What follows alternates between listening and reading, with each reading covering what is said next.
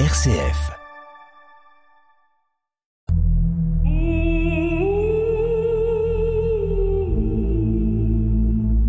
Des paroles et des pierres.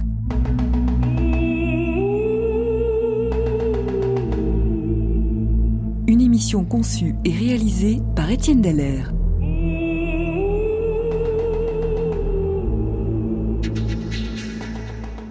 Étienne Dallaire, bonjour. Bonjour. Il semble que le christianisme se soit répandu dans les premiers temps à travers le monde méditerranéen, épousant là une réalité politique, géographique et économique. Jérusalem, Antioche, Athènes, Rome, puis la Gaule, l'Espagne. Autant d'étapes qui tendent à prouver que l'annonce de la bonne nouvelle ne dépassa guère les pourtours de la Grande Bleue, tout au moins au temps apostolique. Pourtant, les apôtres avaient reçu l'ordre de prêcher à Jérusalem, en Judée, en Samarie et jusqu'aux extrémités de la terre. Avaient-ils du monde une notion si approximative et restreinte? Ou ont-ils commencé par le plus proche, laissant le soin aux générations futures de porter l'Évangile aux extrémités de la terre? On a tout de même, ici ou là, entendu que l'apôtre Thomas se serait rendu jusqu'en Inde. Aujourd'hui, que sait-on exactement de cette propagation de l'Évangile dans les premiers instants de l'Église? La question que vous abordez est délicate, car les sources sont rares, et nos connaissances sur le sujet, en ce qui concerne les premiers siècles, sont restreintes.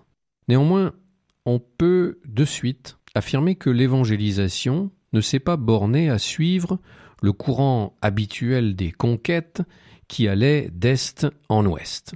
Elle ne se résume pas non plus à l'œuvre de saint Paul. Dès le début, l'évangile se répandit en Afrique. N'oublions pas la conversion du fameux eunuque de la reine d'Éthiopie, mais aussi en Arabie, en Mésopotamie. D'autre part, il est certain que le monde et ses extrémités bien qu'elle soit inexistante, puisque la terre est ronde, n'était pas le même pour les apôtres que pour nous. Cela n'invite cependant pas à croire que les premiers disciples se soient contentés du proche et, en quelque sorte, négligé le lointain. Il faut avoir bien présent à l'esprit que tous les apôtres de Jésus sont juifs. En cela, ils appartiennent à un peuple extrêmement disséminé.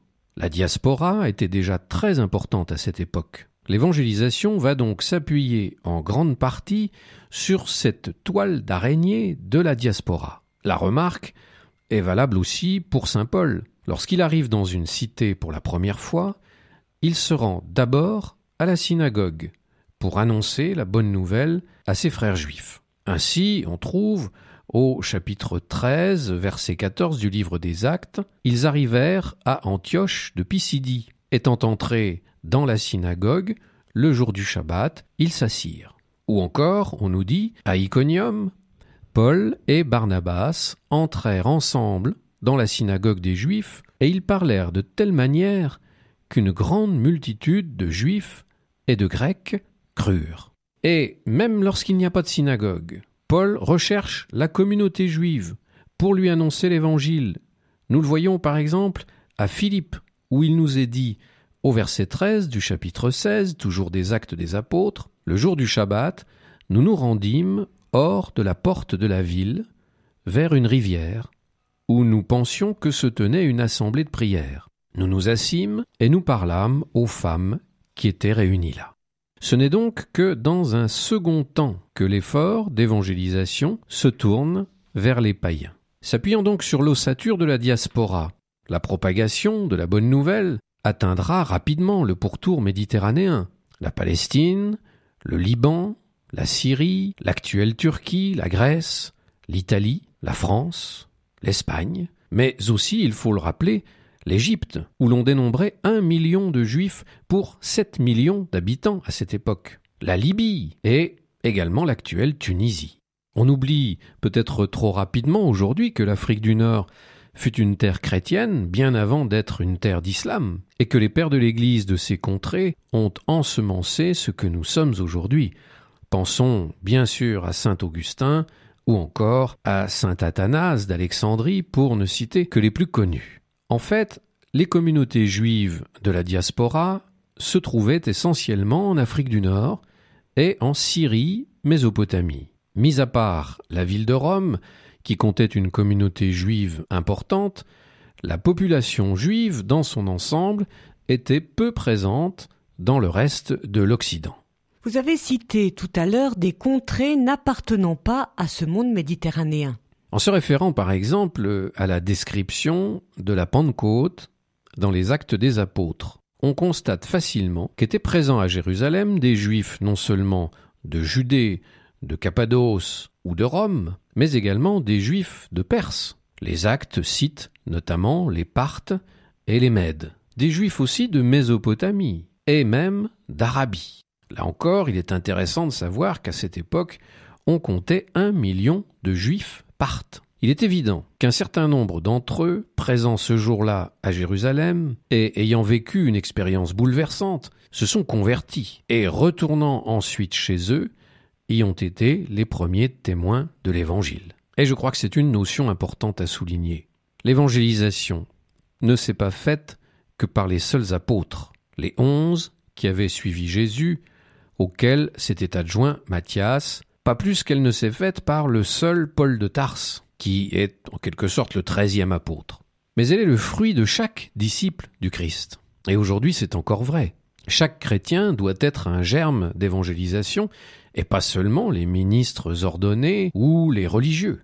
L'évangélisation des premiers temps est autant le fruit des commerçants et des soldats, voyageant de port en port ou de garnison en garnison, que de Saint Paul et de ses compagnons. L'activité extraordinaire de Paul ne doit pas occulter les diverses œuvres d'évangélisation qui permirent à l'Église d'être présente, par exemple, en Afghanistan dès le deuxième siècle, un endroit bien sûr où Saint Paul n'est pas allé. Présente aussi l'Église en Chine dès le septième siècle. Cette progression de l'Évangile dans ces contrées très éloignées de la Palestine a certainement nécessité beaucoup de temps. Elle ne s'est pas faite d'un coup.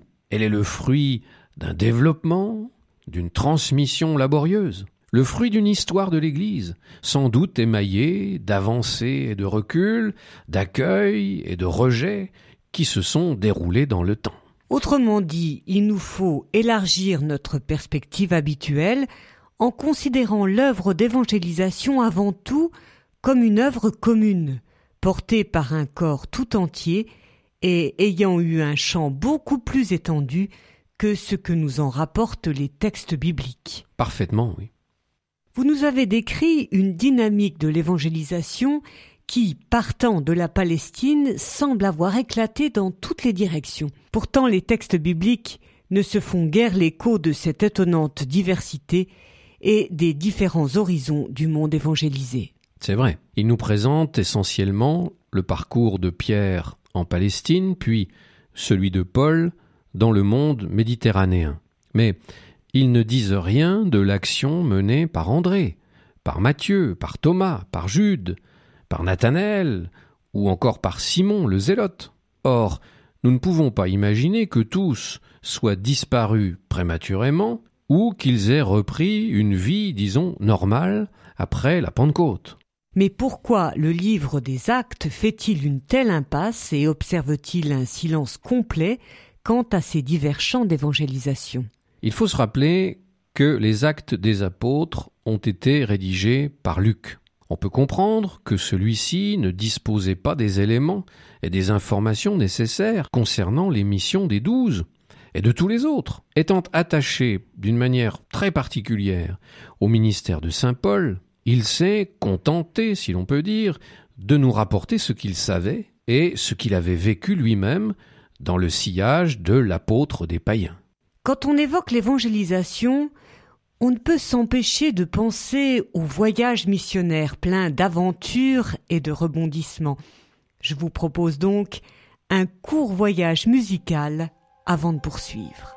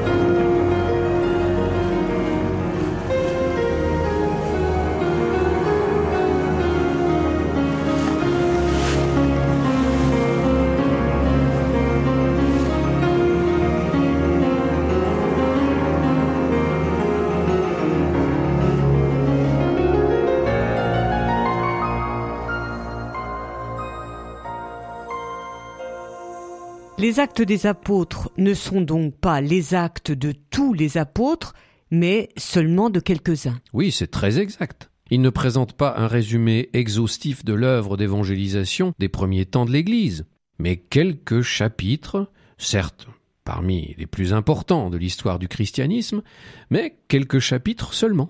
Il nous faut donc nous tourner vers d'autres sources pour recueillir quelques données concernant les autres apôtres. Et elles existent? Oui. Un certain nombre de textes anciens, dont les actes apocryphes des apôtres, rédigés à la fin du deuxième siècle, nous retracent les origines des églises d'une manière beaucoup plus diversifiée. On ne peut leur accorder effectivement le même statut qu'aux textes canoniques, néanmoins, ces textes représentent une source historique très riche.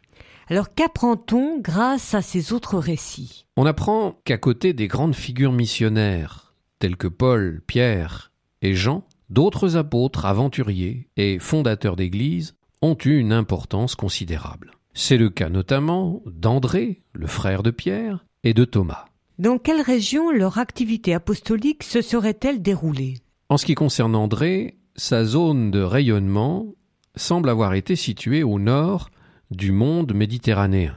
Selon les sources, on le trouve soit en Russie méridionale ou aux abords de la mer Noire. Puis on le retrouve encore en Grèce occidentale, dans la région de Patras. Quant à Thomas, comme vous l'avez mentionné au tout début de cette émission, son champ d'action paraît avoir été plus oriental. On le retrouve chez les Parthes, c'est-à-dire en Perse, au-delà de l'Euphrate et même jusqu'en Inde. Et les autres? Que sont-ils devenus? Quelles régions ont-ils évangélisé Ces questions restent pour l'instant sans réponse, malheureusement, par manque de documents. Vous imaginez bien qu'il n'est pas facile de faire la part des choses entre tradition et histoire. Beaucoup d'églises se réclament de tel apôtre fondateur, mais cela ne signifie pas pour autant que l'apôtre en personne soit venu sur place.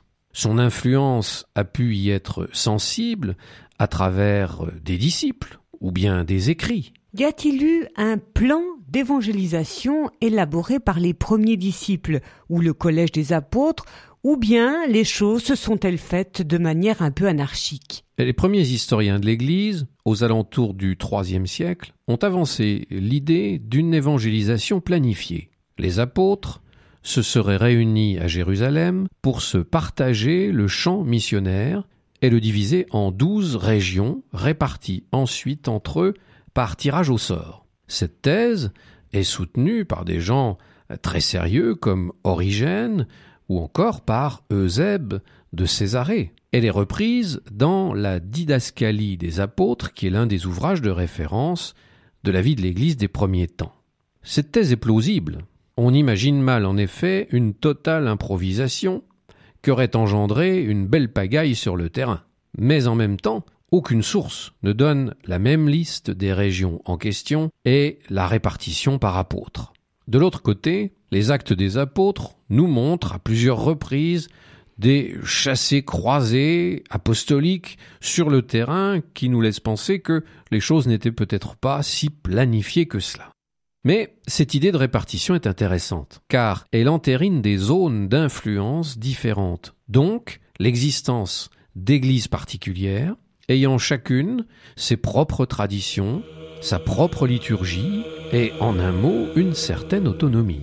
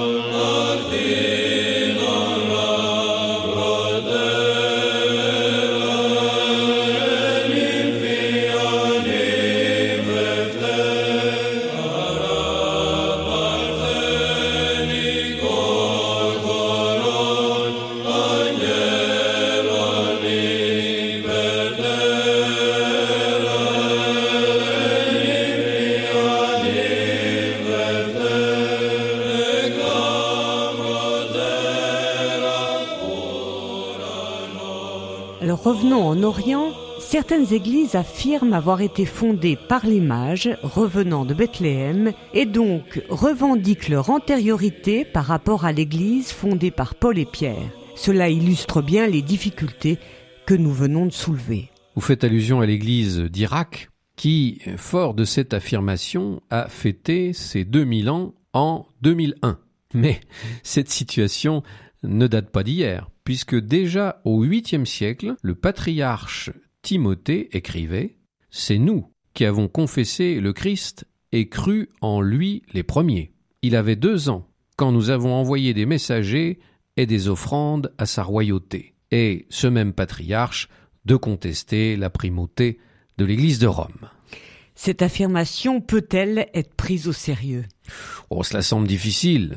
D'abord parce que euh, nul ne peut s'approprier les rois mages et en faire ensuite des fondateurs d'église. Ensuite parce que la primauté de Rome ne vient pas d'une antériorité dans la foi. Selon ce critère, l'église de Terre Sainte devrait avoir à ce moment-là la primauté. Et c'est le patriarche de Jérusalem qui devrait gouverner l'église universelle. Mais il s'agit ici d'un autre sujet. Que sait-on de la diffusion de l'évangile en Orient?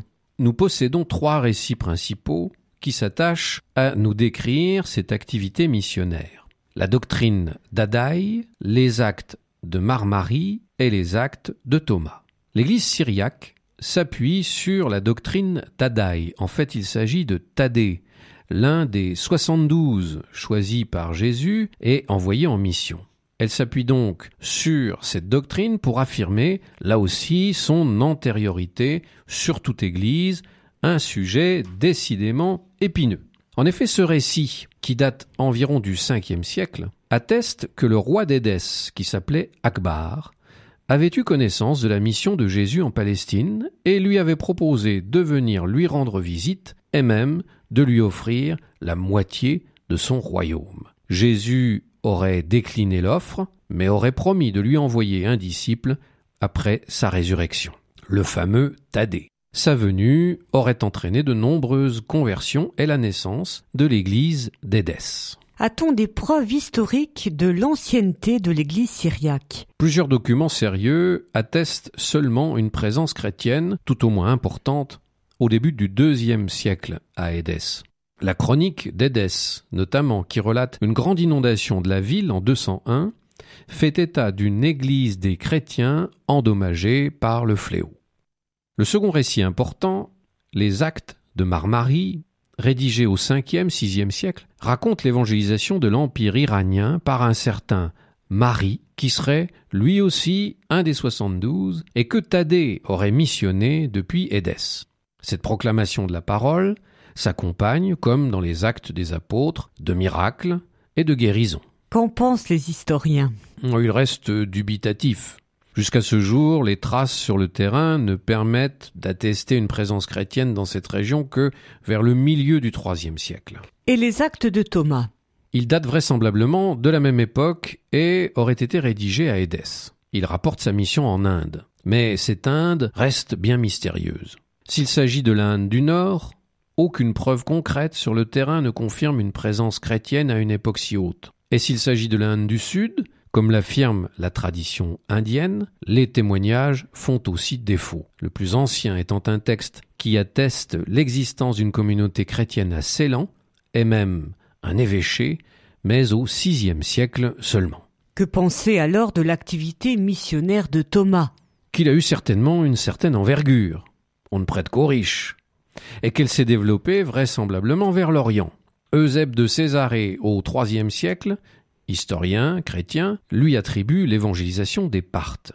Son influence a été de fait très importante, et s'est peut-être étendue bien au-delà des contrées visitées. Malheureusement pour lui, les récits de son activité sont souvent beaucoup empreints de magie, de mythes, d'irrationnel, ce qui a largement contribué à mettre en doute leur authenticité. En tout cas, l'Église d'Inde, aujourd'hui, se réclame toujours de l'apôtre Thomas.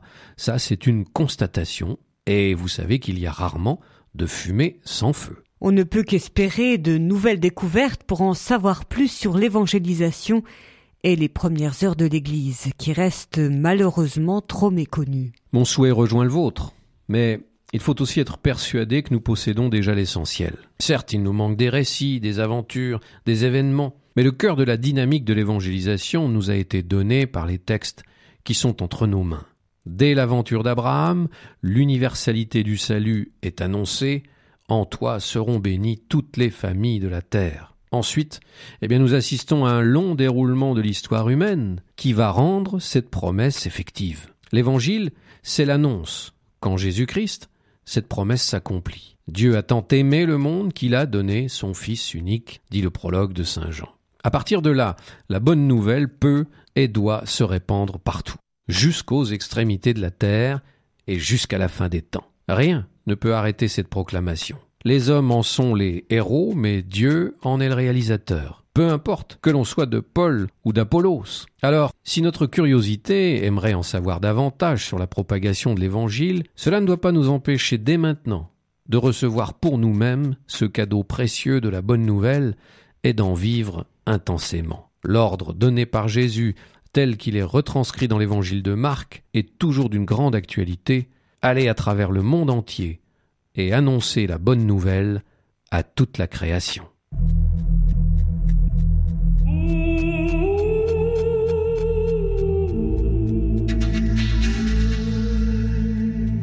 Des paroles et des pierres, une émission d'Étienne Deller.